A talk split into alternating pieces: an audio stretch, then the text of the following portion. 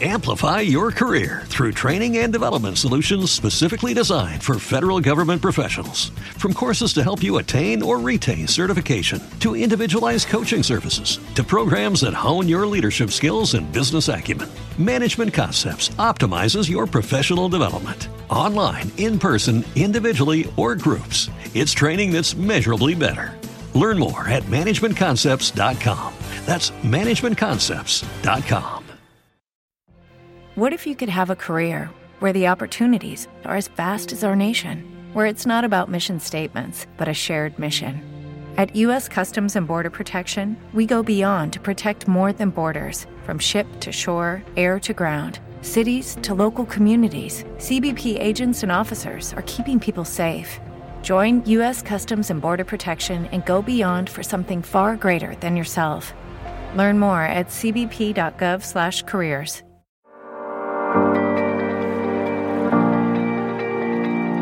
Bienvenidos a un nuevo episodio de La Media Tijera, el podcast donde te contamos las historias épicas del fútbol mundial, sus héroes y villanos. El día de hoy me acompaña el Pollo. Bienvenido Pollo, ¿cómo estás? ¿Qué tal Checo? ¿Cómo estás? Muy buenas noches. Un saludo a todas las personas que escuchan La Media Tijera. Así estamos aquí para una nueva emisión.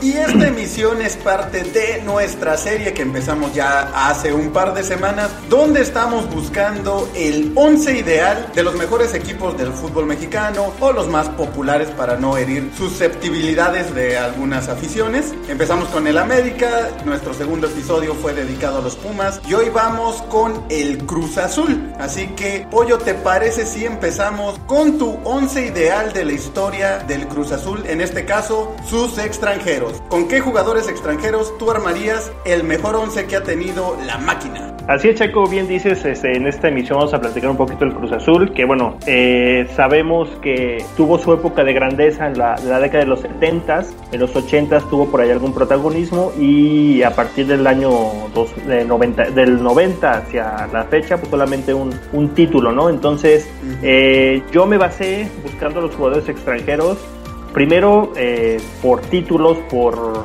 eh, longe longevidad en el equipo y también por gustos personales, te voy a ser sincero. Cruz Azul no es eh, de mis equipos favoritos, pero hay que reconocer que han pasado muy buenos jugadores. Y si algo se caracteriza a Cruz Azul es que contrata demasiados, ¿no? O sea, a diferencia de lo que ocurrió el, el programa pasado con los Pumas, que fue un poquito más difícil encontrar 11 extranjeros de nivel. Aquí yo creo que, que, los que sí seleccioné son un buen equipo y repito, muchos gustos personales. Digo, sabemos que la afición de Cruz Azul podrá estar de acuerdo no con, con mi selección, pero bueno, es un poquito más eh, cercano a lo a lo que la mayoría de los cruzazulinos piensan, ¿no? Así es, Pollo, como comentas, pues sí, ninguno de los dos somos aficionados del equipo, pero conocemos su historia y hay nombres que han pasado por esa institución que son históricos del Cruz Azul y del fútbol mexicano y bueno, como comentamos en otros episodios, también utilizamos pues aquellos criterios que al ser aficionado a otro equipo, pues de repente el Cruz Azul ha tenido rivales o que les temías o que incluso te gustaba cómo jugaban y te gustaría que estuviera en tu equipo. Ese, ese fue alguno de los criterios que yo, yo utilicé. Así que puede ser que no estén los mejores en la historia del Cruz Azul, pero están los que consideramos y vamos a dar nuestras razones como los mejores extranjeros y mexicanos. Pasamos con tu once de extranjeros, Pollo. ¿Quién estaría en la portería? Pues mira, volvemos a lo mismo. Eh, por gusto personal, a mí me gustaba mucho un portero que se llamaba Norberto Scoponi, un argentino ah. que estuvo a... No, espérate, todavía no termino. Ah, ah, era, okay. era. A mí me gustaba mucho cómo portereaba Norberto Scoponi, un portero argentino que llegó a mediados de los noventas uh -huh. Y que tenía grandes condiciones, pero un once histórico de jugadores extranjeros del Cruz Azul, pues no puede faltar Miguel Marín, ¿no? Sí, claro. Antes ya, ya de me que estaba... me acuchilles, ya antes. Ya. Sí, no, no, no. Por eso estoy dando una, una breve explicación, porque volvemos a lo mismo. Me gusto personal, pero digo, obviamente Miguel Marín, pues es el referente histórico, ¿no? De, de del cuadro de Cruz Azul. Sí, un claro. portero argentino que, sobre todo en la década de los 70, brilló mucho. Tuvo 10 años en el, en el equipo, eh, obtuvo 5 títulos de liga.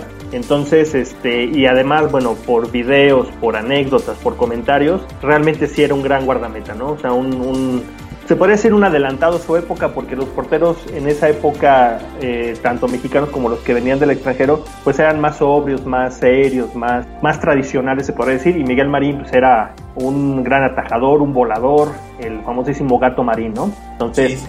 Miguel Marín tiene que estar en la, en la portería y de una vez anticipo como capitán del equipo, ¿eh? Sí, claro, claro. No, es que yo dije, si no si empezamos con Scoponi en lugar de Marín, no, pues ya están, están quemando ahorita el podcast. di un, un, breve gusto personal, ¿no? Pero bueno. Se entiende, se entiende. En la defensa yo siempre planteo con un 4-3-3, buscando un cuadro ofensivo. En la defensa tendría a Alberto Quintano, un jugador chileno, también de la década de los, de los 70. Tuvo seis temporadas con el cuadro del Cruz Azul, obtuvo tres títulos de liga y lo mismo que Miguel Marín, o sea, por videos, por comentarios de, la gente, era un gran, un gran defensor, ¿no? De esos eh, mete pierna fuerte, que no se arrugan, con una capacidad física bastante importante y bueno, también es de los históricos del, cuadro de Cruz Azul. Otro para mí que me gustaba mucho y, que considero que podría estar es el peruano Juan Reynoso. Sí, aquel jugador que, que, llegó igual a mediados de los, de los años 90, cuando realmente eran pocos extranjeros los que habían en los equipos y, y, tenían que ser jugadores de calidad, ¿no? Y Juan Reynoso era un, un, central igual con mucha presencia, con un gran juego aéreo que incluso en el ataque se sumaba bastante bien. Eh, él fue campeón en el título de 1997, siendo ahí parte de, la defensa. Otro que tengo aquí, creo que sí va a ser un poquito polémico porque igual no estuvo mucho tiempo, pero a mí en lo personal los dos que tengo ahorita eh, me gustaba cómo jugaban y porque eran de esos eh, jugadores entrones, ¿no? O sea, que, te gusta ver, que se barren, que luchan, que, no, se, no se arrugan en, los momentos decisivos. Uno de ellos es eh, Daniel Elcata Díaz, un jugador argentino, igual tuvo muy poco tiempo en Cruz Azul, no obtuvo realmente títulos, pero su estilo de juego después incluso lo llevó a jugar al fútbol español, seleccionado argentino en algún momento y también un, defensor bastante sólido. Y a Luis Amaranto Perea, colombiano, que igual eh, un breve paso por el fútbol mexicano, de hecho se retiró profesionalmente en el Cruz Azul después de tener grandes años en el, incluso en el Atlético de Madrid, eh, llegó a ser campeón de CONCACAF, eh, campeón de Copa, entonces digo, a nivel de logros obtuvo algo, pero además de eso su, estilo de juego, ¿no? Era un, jugador igual con mucha jerarquía, que Cruz Azul empezó o trató de de contratar, sobre todo en alguna época en que se les nublaba un poquito el panorama para, para obtener títulos, empezaron a recurrir gente de, gran nivel y bueno, uno de ellos era eh, Amaranto Perea, ¿no? Esa sería mi, mi defensa. Mi medio campo, eh, tengo al paraguayo Cristian Riveros, un contención paraguayo, seleccionado paraguayo. Igual, a mí me gustaba mucho cómo jugaba porque igual mete la pierna duro, eh, referente de su selección, de aquel gran Paraguay de, mediados de los 2000 y eh, también con mucho eh, poder ofensivo, se sumaba mucho el ataque, pisaba mucho el área y tenía mucho gol, entonces era un jugador que, que cumplía ambas funciones, ¿no? Tanto recuperar, defender como generar, incluso, incluso meter goles. aquí tengo también al Chaco Jiménez, que si bien, bueno, ya él se nacionalizó mexicano y todo, pero para efectos de este ejercicio lo contabilizamos como, como jugador extranjero. Sí, sí. Eh, eh, el gran Cristian Jiménez que pasó por varios equipos antes de llegar a Cruz Azul y que en Cruz Azul se volvió un ídolo, ¿no? O sea, realmente en poco tiempo la afición lo, lo arropó mucho por esa falta de identidad de, de jugadores eh, ídolos, ¿no? Y el Chaco Jiménez creo que cumplió muy bien esa función. Incluso su hijo ahorita juega en el, primer equipo, llegó a ser campeón de Copa, estuvo siete años en el, en el club y también de, de muy buenos recuerdos. Probablemente el último referente del Cruz Azul, ¿no? Que, hayan tenido. Sí, probablemente sí. Y, tío, y además de gran calidad, ¿no? O sea, un, jugador muy, muy completo. Y ahora el nuevo técnico de la franquicia nueva esta del Cancún FC, o no sé cómo se va, se va a llamar, pero inicia su carrera como entrenador también, el buen Chaco. El, Chaco Jiménez. Y tengo a Ángel El Matute Morales, mm. un jugador argentino, igual eh, un poco ofensivo, un mediapunta bastante con buena, buena técnica, que si bien fue parte de aquellos principios de los 2000 en donde Cruz Azul incluso jugó una final de Copa Libertadores, el Matute Morales, eh, un jugador que venía con cierto cartel, que si bien no destacó lo que se esperaba de él, pero sí dejó muy buenos recuerdos en el cuadro de Cruz Azul, ¿no? Un jugador de buena pegada, eh, igual con goles importantes, entonces a él también lo, lo tengo dentro de mi equipo. Y mi delantera, fíjate que curiosamente yo los delanteros que tengo, ninguno es un centro delantero, ¿no? O sea, prácticamente puro jugador de banda, sabiendo que ha tenido muchos jugadores eh, centros delanteros que, que, ha buscado Cruz Azul, pero a mí de verdad, o sea, estuve buscando y buscando y ninguno me, se me hacía que pudiera estar, ¿no? Incluso algunos con un poco más de trayectoria en el equipo, pero yo me, me fui por esos jugadores, pues, sobre todo por el estilo de juego, ¿no? Uno de ellos, eh, César el Chelito Delgado, claro, jugador argentino, igual de principios de los 2000, que, que tuvo muy buenas actuaciones, incluso el estar en México ya traía cierto cartel de Argentina, pero le permitió ser seleccionado argentino, ¿no? Entonces eh, fue un jugador desequilibrante también, que en momentos importantes no, no se escondía y, destacaba, ¿no? El, el, famosísimo Chelito Delgado, que no sé si te acuerdas que eh, formaba esa dupla con el Chelo Delgado. Sí concierto de chelos que decía Enrique Bermúdez cuando estaban en la cancha, ¿no? Pero bueno, a mí, eh, yo prefiero a, César el Chelito Delgado. Sí, sí. Yo Otro, eh, Diego Latorre, jugador mm, claro. con una gran experiencia en el fútbol europeo, sobre todo en, Italia, donde estuvo participando, también en España, que si bien estuvo muy poco tiempo en México, pero sí fue fundamental para aquel subcampeonato que obtuvieron en el, en el 99, y también de esos jugadores que que en los momentos importantes, me acuerdo de esa liguilla que, que jugaron, fue el jugador más destacado del equipo, ¿no? Sin ser realmente un centro delantero, pero también tenía, tenía gol, si bien ya llegó con bastantes años, pero el tiempo que estuvo en el, en el de Cruz Azul, para mí lo hizo muy bien y, siento que, que, merecería estar. Y el último, sí, aquí yo siento que no hay discusión, eh, Julio Zamora, mm, eh, extremo argentino, que tuvo solamente tres años, fue un campeón de Copa a mediados de los 90, pero se le recuerda mucho por las eh, grandes asistencias y grandes partidos que daba, eh, sobre todo para goles de Carlos Hermosillo, ¿no? que se cansó de, darle pases y asistencias al grandote de Cerro Azul.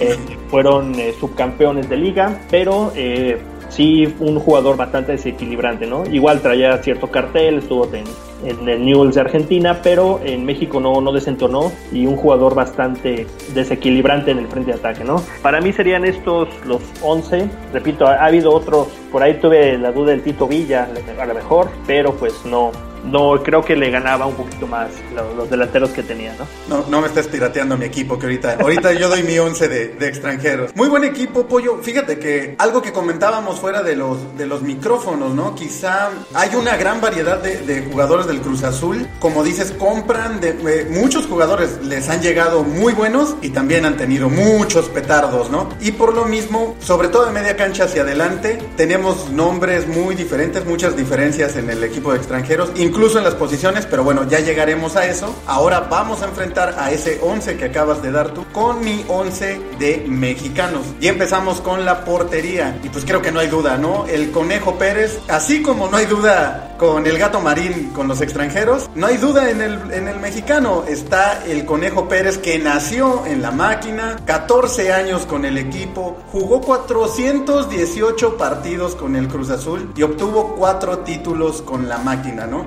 El portero de aquella, de aquel último título del, del Cruz Azul en el 97, dejando en la banca a dos arqueros históricos del fútbol mexicano, Jorge Campos y Nicolás Navarro. Y bueno, uno de los jugadores, de los futbolistas mexicanos más longevos de la historia, no sé si tenga el récord. Y aunque siempre han tenido muy buenos porteros, recuerdo también mexicanos como Olaf Heredia, creo que el Conejo o el mismo ahorita podríamos hablar de Corona, que también ha tenido ya una gran época en el Cruz Azul, pero me parece que el conejo se queda con ese puesto. Vámonos con la defensa. En la lateral tengo a un jugador también de los 70 lo que platicábamos obviamente al ser su mejor época, pues muchos, muchos jugadores, tanto mexicanos como extranjeros, tienen que estar en un 11 ideal del Cruz Azul. Y yo tengo a Nacho Flores. Recuerdo que cuando hicimos el 11 del América y llegamos a Cristóbal Ortega, te preguntabas si había algún otro jugador, al menos en México, que hubiera hecho toda su carrera en un equipo. Y Nacho Flores solo jugó en Cruz Azul, 16 años en la máquina,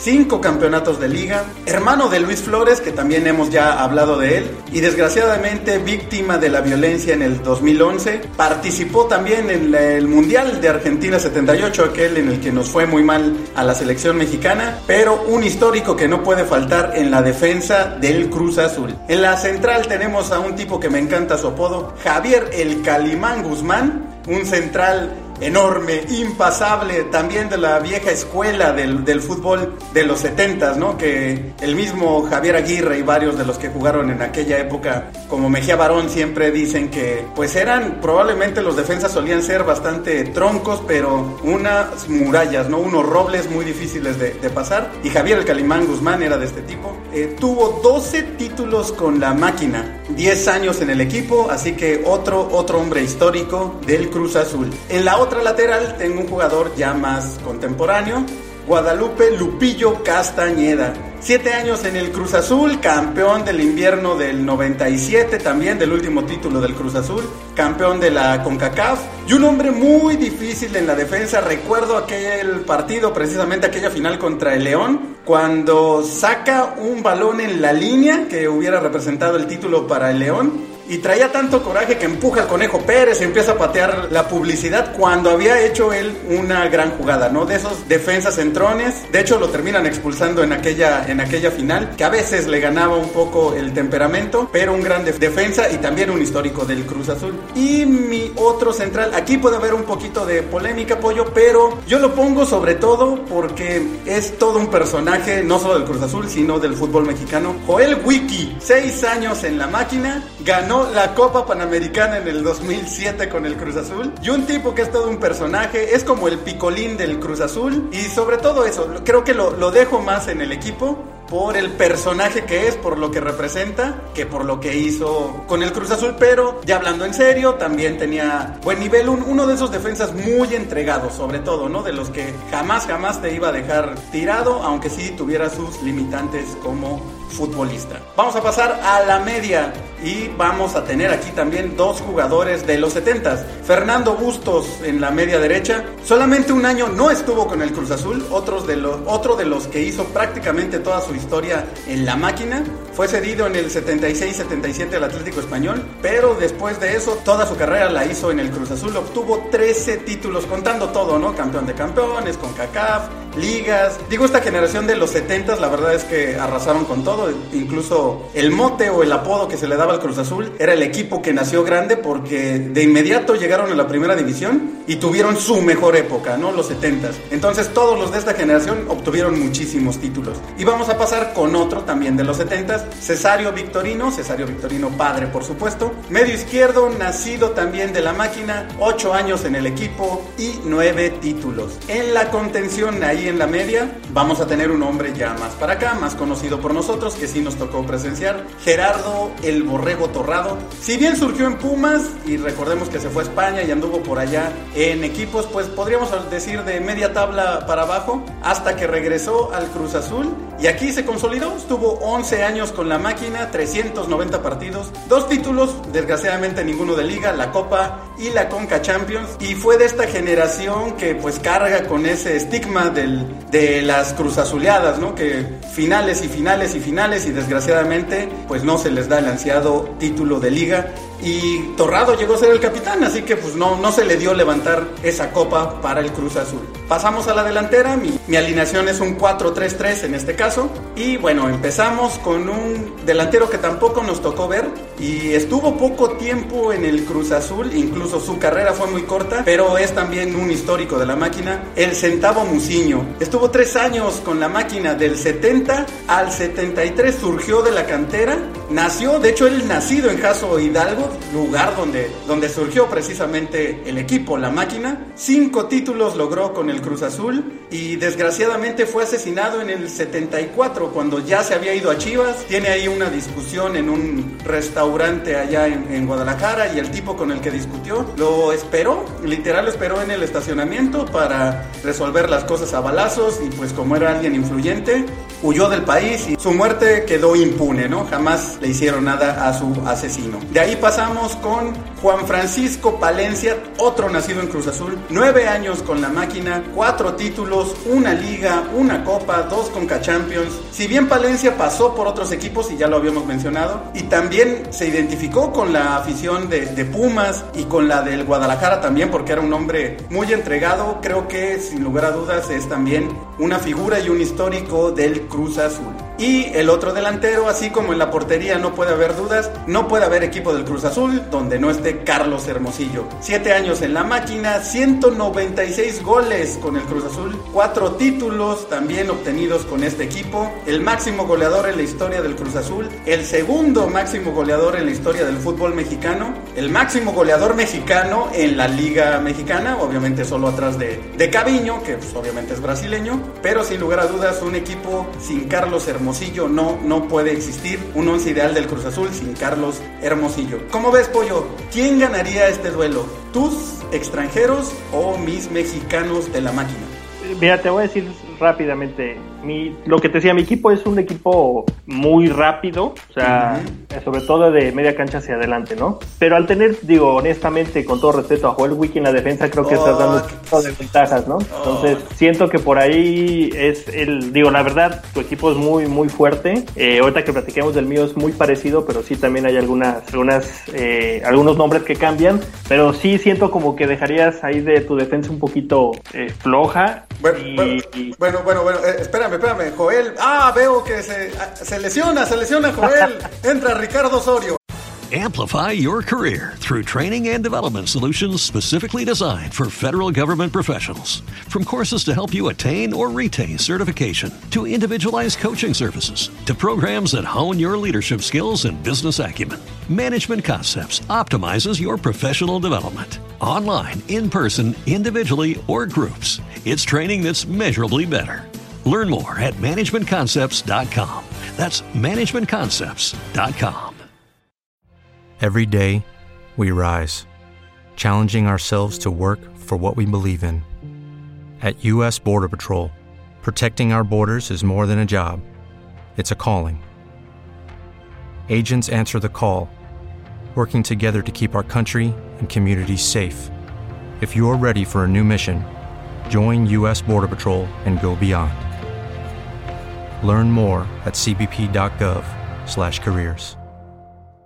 Ya, ya está más parejo, ya está más parejo. O, o Melvin Brown, o digo, digo, con todo respeto.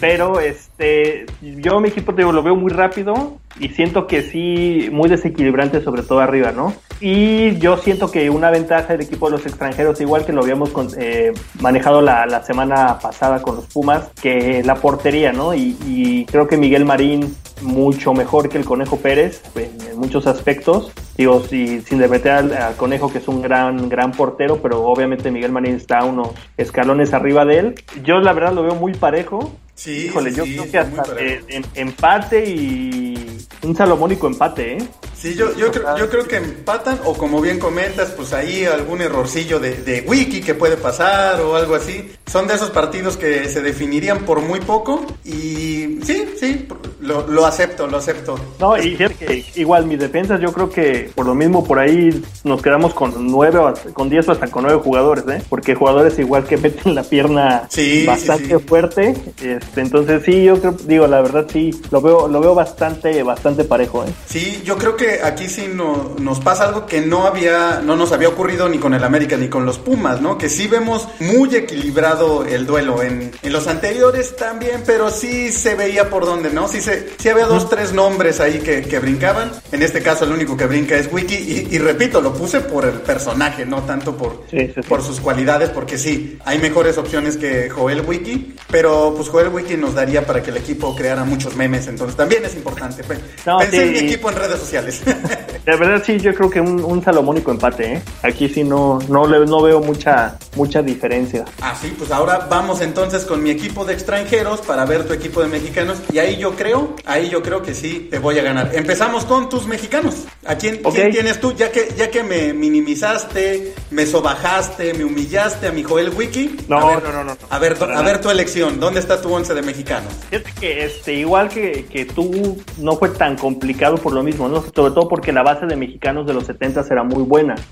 Y efectivamente, ¿no? O sea, el equipo desde que llegó eh, obtuvo buenos, buenos, eh, buenos números. Pues mira, Checo, yo creo que aquí sí había un poquito de polémica. Yo en la portería sí elegiría a Jesús Corona. Mm. Eh, yo ya hablaste del conejo y efectivamente el conejo, la gran ventaja que tiene es que surgió del, del, equipo de Cruz Azul, ¿no? Y le costó muchísimo trabajo hacerse de un, un, lugar en el equipo. Él incluso en una entrevista que acabo de ver, él dice que, que llegó un momento en que pensaba que no, no daba para más porque le traían porteros y le traían porteros y, y él mismo dice que al principio se equivocaba mucho y sí era un portero que en sus primeros años era un portero no tan seguro, ¿no? O sea, con su gran virtud que es el resorte y que, ataja bastante bien, pero sí se llegaba a equivocar en, un principio, ¿no? Y a mí se me hace un portero más completo Jesús Corona. Digo, ahorita que hablaste de los números, pues Jesús Corona también tiene más de 350 partidos con el Cruz Azul, ya lleva 11 años defendiendo el, equipo, ha ganado cuatro títulos, igual que el Conejo Pérez, y infinidad de subcampeonatos, ¿no? Pero igual, eh, por gustos personales, a mí se me hace más completo Jesús Corona que, que el Conejo Pérez, ¿no? Digo, sí les tocó en alguna época coincidir, incluso en selección, yo creo, pero sí se me hace un poquito mejor Corona y yo por eso lo pondría en, mi equipo, ¿no? Eh, en la defensa, prácticamente igual que tú, tengo al Calimán Guzmán, gran, ya lo dijiste todo de él, un gran eh, central. También tengo a Nacho Flores, que lo, ya lo, dijiste bastante bien, ¿no? Incluso de la forma dramática que terminó su vida, pero igual un, jugador que, estuvo toda su, vida en el cuadro de, Cruz Azul. Yo te soy sincero, eh, me he puesto a ver un poquito más acerca de este equipo últimamente, no, no, no conocía tanto, pero sí era un, jugador bastante confiable. Eh, coincido contigo con Lupillo Castañeda, un jugador mucha a pesar de que no, no surgió de Cruz Azul, estuvo siete años ahí. Sí. Y eh, aquella, no sé si te acuerdas, aquella gran jugada, precisamente cuando eh, fueron subcampeones contra Necaxa, que perdieron la final, un partido contra Pumas en la liguilla. Ah, claro, sí, cómo olvidarlo, sí, sí. Que falla penal el Cruz Azul en el último minuto ya para, tener el partido que Campos lo para. el rechace queda ahí adentro del área y Guadalupe Castañeda llega, le pega con todo y se le va entre las piernas a Campos, ¿no? Y fue el pase a, la siguiente ronda. Entonces, y un jugador bien lo dices, ¿no? Con garra, con esos entrones que se que, hasta verlo en el estadio era, era bastante atractivo, ¿no? Por, por su forma de jugar. Y yo eh, aquí sí eh, no coincido contigo, yo me quedo con eh, Julio El Cata Domínguez, Julio César El Cata Domínguez, actual jugador de Cruz Azul, que igual él inició su carrera en el 2006 y no ha cambiado de equipo, ¿no? Desde que debutó con el Cruz Azul ya también tiene más de 450 partidos con la máquina y de esos jugadores este, cumplidores, realmente eh, nunca destacadísimo, pero sí constante, ¿no? Que sabemos que, que, para ser jugador de primera división, pues lo más difícil es eso, sobre todo en tus primeros años, agarrar eh, regularidad y, hacerte de una titularidad. Y el, el Cata Domínguez para mí es parte de este 11 histórico. En la media cancha coincido con Gerardo Torrado, que si bien dice salió de Pumas, eh, después de su paso por España, que llega a Cruz Azul, incluso en una faceta diferente porque hasta goles metía, recuerdo sí, sí, sí. Eh, empezaba a meter goles y igual capitán del equipo, eh, se echaba de repente esos momentos complicados de, estar aguantando tanto y, un jugador bastante rendidor en su en su posición de, lo, de los mejores que ha tenido no solo Cruz Azul sino el fútbol mexicano. Sí, sí. Eh, igual que tú, Fernando Bustos, bien ya lo comentas por, por lo que representó, además él tiene una peculiaridad de que él ascendió con el equipo cierto. Fue, campeón de segunda división, asciende a la primera división y sigue siendo campeón con Cruz Azul, ¿no? Salvo ese pequeño lapso que comentas que estuvo, que estuvo fuera, pero igual un jugador que, que, que tiene que estar. Y mi otro mediocampista, yo me quedo con Pedro Duana, un mm. jugador este, igual de esos cumplidores en la media cancha. Nueve años estuvo en Cruz Azul. Sí. Incluso Amplify your career through training and development solutions specifically designed for federal government professionals. From courses to help you attain or retain certification, to individualized coaching services, to programs that hone your leadership skills and business acumen, Management Concepts optimizes your professional development. Online, in person, individually, or groups, it's training that's measurably better. Learn more at managementconcepts.com. That's managementconcepts.com. seleccionado nacional a principios de los 90. Este, y un jugador bastante cumplidor, ¿no? ¿Te acuerdas de aquella época estaba Luis Flores, estaba Pedro Duana, llegó después Octavio Mora, o sea, un medio campo de jugadores mexicanos, bastante, el Chapo de la Torre incluso pasó por Cruz Azul, un medio campo de igual de mucho talento y Pedro Duana era parte de ese, de ese equipo, ¿no? Entonces yo ahí sobre tu centavo Muciño me quedo con, con Pedro Duana. Y mi delantera, eh, obviamente tiene que estar la dupla eh, de Paco Palencia y Carlos Hermosillo, ¿no? Sí, sí. Eh, los jugadores que son parte importante de la historia del, Cruz Azul, sobre todo por los goles de Hermosillo y por la forma de jugar de Palencia, ¿no? Esa entrega que ya lo habíamos comentado, que, que, equipo donde jugó, equipo que se entregaba al máximo, ¿no? Entonces, para no, entrar ya más en detalles de lo que hizo cada uno, pero pues esa, esa dupla, ¿no? De, de Hermosillo y Palencia. Y mi otro delantero sería Horacio López Salgado, mm, que es igual el de, los, de la época de los 70, cinco títulos de liga. Es el segundo máximo goleador en la historia del, del Cruz Azul, debajo de Carlos Hermosillo. Y curiosamente, para que no empieces y que no, que por qué tengo que meter al, al equipo América, curiosamente el, máximo goleador y el segundo máximo goleador de la historia del Cruz Azul surgieron del América, ¿no? Pero bueno, ah, obviamente mm. en, en, el cuadro de, de, Cruz Azul donde más, más éxito tuvieron, ¿no? Entonces, este sería mi once de mexicanos, eh, bastante similar al tuyo, sobre todo por esa época dorada de los 70. Así es, Pollo, como siempre, un dato americanista que no viene al caso, pero ya, ya, se sabe, se sabe, no, no puedes, te, escurre, te escurre el americanismo, tiene que brotar de alguna forma. Pues es anecdótico de que ambos goleadores sean del Club América, pero no tiene nada que ver. Ah, bueno, ah, gracias, qué bueno que lo aclaras después de que dices lo que dijiste. Pero bueno, vamos ahora entonces con mi once de extranjeros para ver quién ganaría contra tu once de mexicanos. Como dices, no hay tantas diferencias. En el de extranjeros vamos a tener algunas, sobre todo de media cancha para adelante. En la portería, en la parte de atrás, en, prácticamente tenemos a los mismos. Miguel Marín, lo que platicábamos, ¿no? Yo también recuerdo a Scoponi, si era un gran arquero, pero Miguel Marín no es solo el mejor portero de Cruz Azul, probablemente sea el mejor portero extranjero que ha venido a México, ¿no? Yo Obviamente no tuve la oportunidad de verlo en vivo, pero los videos que hay de él, aunque son pocos y, de baja calidad, es, era impresionante Miguel Marín. y, no solo el portero, yo creo que de los mejores extranjeros que han venido al fútbol mexicano, no solo portero. Incluso Marín hasta para equivocarse era grande, ¿no? Exacto, sí, sí. Eh, aquella gran jugada contra el Atlante, un, una salida que quiere hacer despejando el balón con la mano y se le va el brazo hacia atrás y mete el balón en su portería, ¿no? O sea, un autogol un autogol histórico, o sea, ni... hasta para esas jugadas era, era grande. Sí, no, ya algo que me llama mucho la atención, sobre todo por por la época es que era un tipo que difícilmente te daba un rebote. Volaba y se quedaba con el balón a dos manos, o si de plano no, no llegaba para detenerla, la sacaba a tiro de esquina. Pero era raro que, que, Marín diera un rebote, y si lo daba, se levantaba de inmediato. Por algo le decían el gato. Y sí, el Superman Marín, el mejor portero, yo creo que ha venido a México. Pasamos con la defensa y repetimos prácticamente toda la defensa. Alberto Quintano, defensa central chileno, ya platicaste de, él, que por cierto también tuvo su época como entrenador en, la máquina. Coincido con, por supuesto, el peruano Reynoso, también eh, de aquella generación que fue campeón en el 97 con el Cruz Azul. Luis Amaranto Perea, lo que comentas, estuvo poco tiempo, pero era un jugadorazo, era un gran central, era de esos jugadores que te daba gusto ver, aunque no le ibas al, equipo, ¿no? Con gran experiencia en Europa y alcanzó a ganar dos títulos con el Cruz Azul, aunque fuera Copa y con K-Champions, pues bueno, levantó dos, dos títulos, ¿no? Y aquí ya es donde viene el cambio. Yo también voy a usar al paraguayo Cristian Riveros, pero yo lo voy a poner en la defensa, que también solía estar en esa posición, y yo lo voy a meter ahí porque la media cancha de extranjeros es impresionante los nombres que ha tenido el Cruz Azul y estaba muy saturada. Entonces, eh, al defensa paraguayo Cristian Riveros, yo lo paso a la defensa, pasamos a la media, y en la media yo voy a empezar con alguien que no sé si sea polémico, ¿no? Puede ser, puede ser. Mauro Camoranesi, el este medio de nacimiento argentino, naturalizado italiano, solo estuvo dos años con el Cruz Azul, no ganó nada con el Cruz Azul, tuvo buena época mientras estuvo aquí, pero sobre todo lo pongo porque es campeón del mundo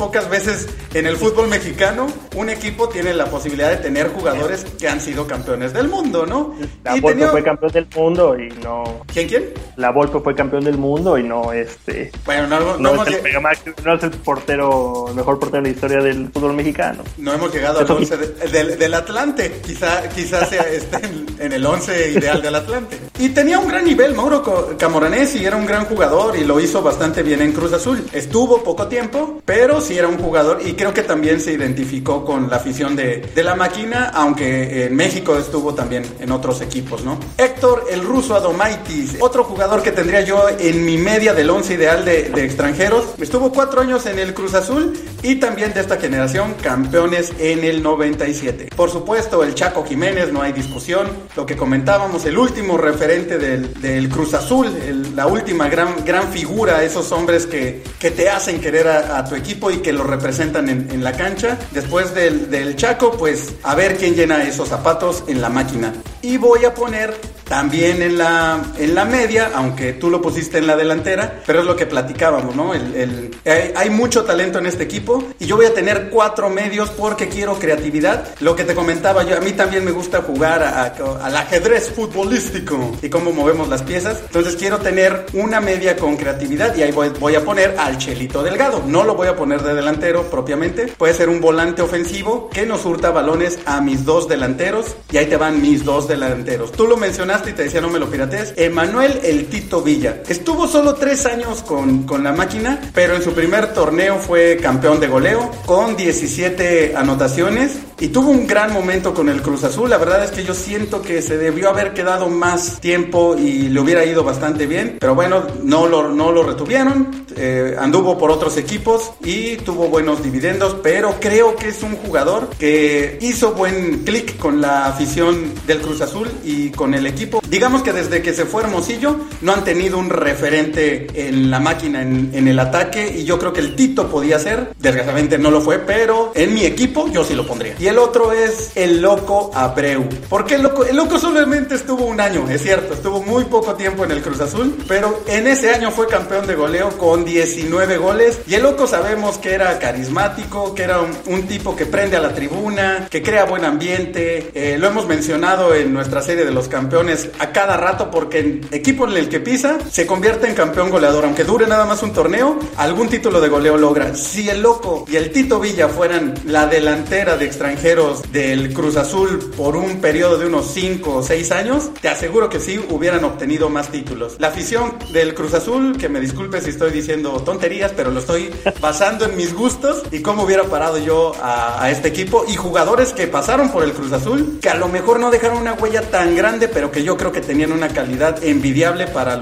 los demás equipos del fútbol mexicano. ¿Cómo ves, Pollo? Pues mira, aquí sí, este, yo siento que el, mi equipo de mexicanos le ganaría a tu equipo de extranjeros y te voy a decir por qué. A ver, a ver. Te voy a decir por qué. No, el otro digo, lo vi muy parejo, pero te voy a decir por qué. Sí, tu equipo tiene muchísima creatividad en medio campo, pero tiene dos jugadores de características similares arriba. Entonces, que son jugadores de área, ¿no? Prácticamente Tito Villa y Abreu, no salen de ahí. Y con una buena marcación de Juan Reynoso, Alberto Quintano, por ahí creo que serían, ganarían alguna, pero yo creo que mis defensas estarían sobre tus delanteros, ¿no? Oye, oye, pero espérate, espérate. Yo jugaría tiki-taka con el Chelito Delgado de delantero mentiroso, diría eh, Orbañanos.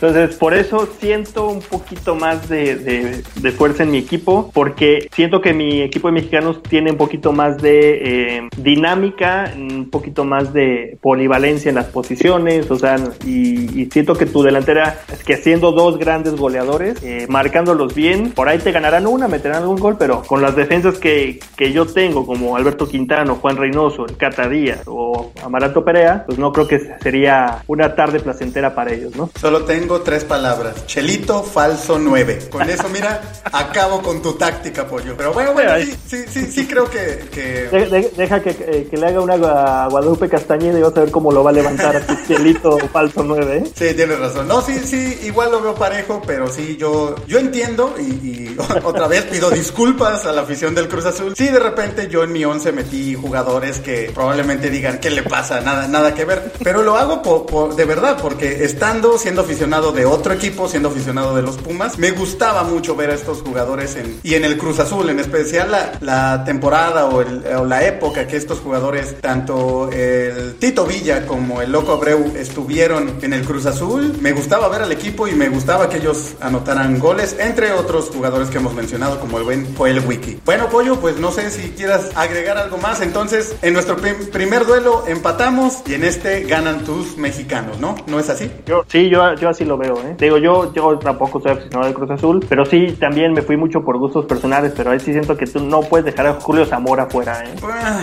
pero es que Julio Zamora si tuvieras a Hermosillo junto a él, ¿no? O sea, pero, pero tienes a, a, Tito Villa y Abreu que dan como Hermosillo, pero bueno, ahí, sí. ahí, ahí, la partida de ajedrez creo que se, se inclinó hacia, hacia mi lado. Yo repito, Chelito falso 9, papá. Tiquitaca con Chelito falso 9. ¿Qué Digo, la, primer, la primera que lo levante Lupillo Castañeda, vas a ver si lo vuelve a encarar. Pero no, digo, la verdad, bastante parejo. Y digo, es parte de este ejercicio, ¿no? También que la gente opine, que comente, sí, sobre claro, todo claro. Sí, aficionados de Cruz Azul, que pueden decir que no tenemos idea. Para ellos pueden ser otros jugadores, pero pues también que lo comenten, ¿no? Es parte de, de esto, tratar de buscar a los mejores jugadores que han pasado por, por estos equipos. Así es, Pollo, muchas gracias. Estuvo muy interesante nuevamente este ejercicio, estuvo bastante divertido jugarle al técnico con estas piezas en equipos tan importantes como el Cruz Azul y de verdad que la, la, las generaciones y los jugadores que han tenido tanto extranjeros como mexicanos sí eh, son de destacar. Hablamos, por ejemplo, de, que ojalá se diera otra vez una final entre Chivas y América. Ojalá el Cruz Azul también regrese a sus mejores épocas. O sea, el fútbol mexicano le hace bien que los equipos grandes o de tradición o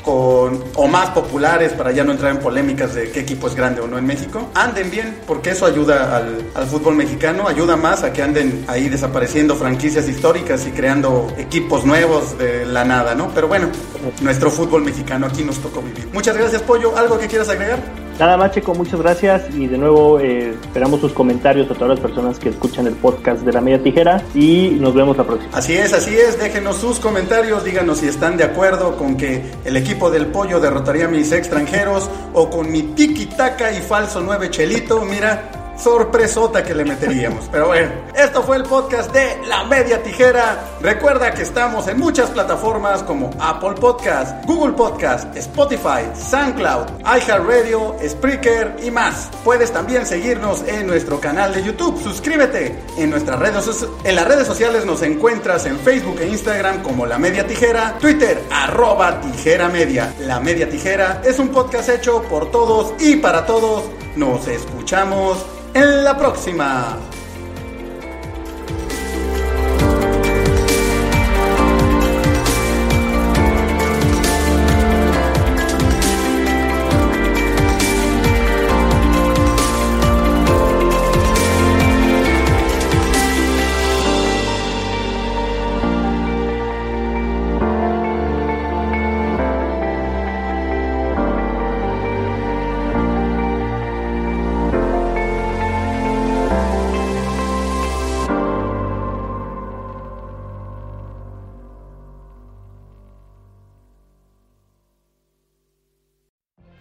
What if you could have a career where the opportunities are as vast as our nation, where it's not about mission statements, but a shared mission? At U.S. Customs and Border Protection, we go beyond to protect more than borders from ship to shore, air to ground, cities to local communities. CBP agents and officers are keeping people safe. Join U.S. Customs and Border Protection and go beyond for something far greater than yourself. Learn more at cbp.gov/careers. Every day, we rise, challenging ourselves to work for what we believe in. At U.S. Border Patrol, protecting our borders is more than a job, it's a calling. Agents answer the call, working together to keep our country and communities safe. If you're ready for a new mission, join U.S. Border Patrol and go beyond. Learn more at cbp.gov/careers.